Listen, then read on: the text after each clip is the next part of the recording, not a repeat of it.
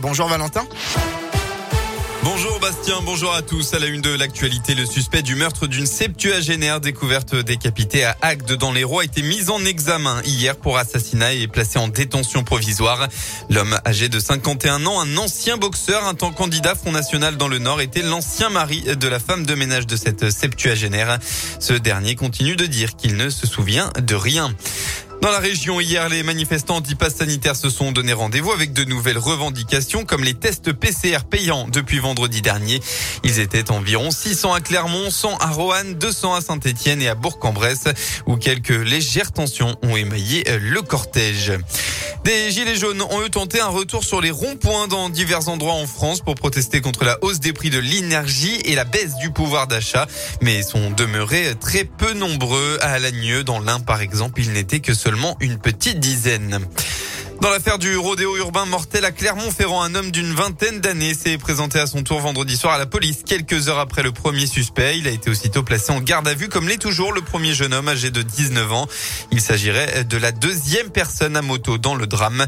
Pour rappel, une octogénaire est décédée après avoir été percutée alors qu'elle traversait la chaussée sur un passage protégé jeudi dernier.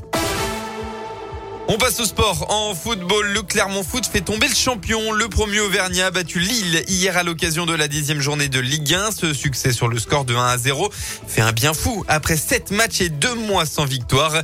Porté par un public Auvergnat toujours aussi motivé, les joueurs de Pascal Gastien ont enfin concrétisé leur bonne prestation. Le buteur du soir, Vital Simba, affichait donc un large sourire hier soir en conférence de presse.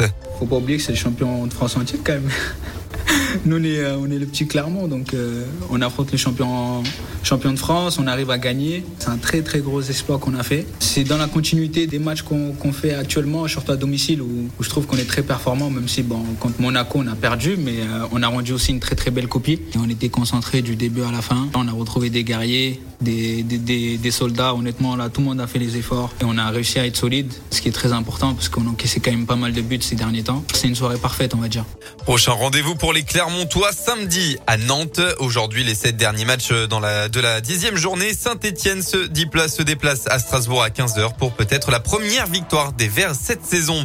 En basket, enfin, le premier accro pour la JL. Le club de Bourg s'est incliné à domicile hier soir à Nanterre. Résultat 87 à 80.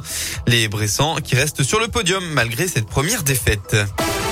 La météo de votre dimanche, attention à la brume matinale bien présente actuellement dans la région. Elle devrait vite se dégager pour laisser place encore une fois un très beau temps ensoleillé aujourd'hui. Côté température, peu d'évolution par rapport à hier. Vous aurez au maximum de la journée entre 14 et 18 degrés.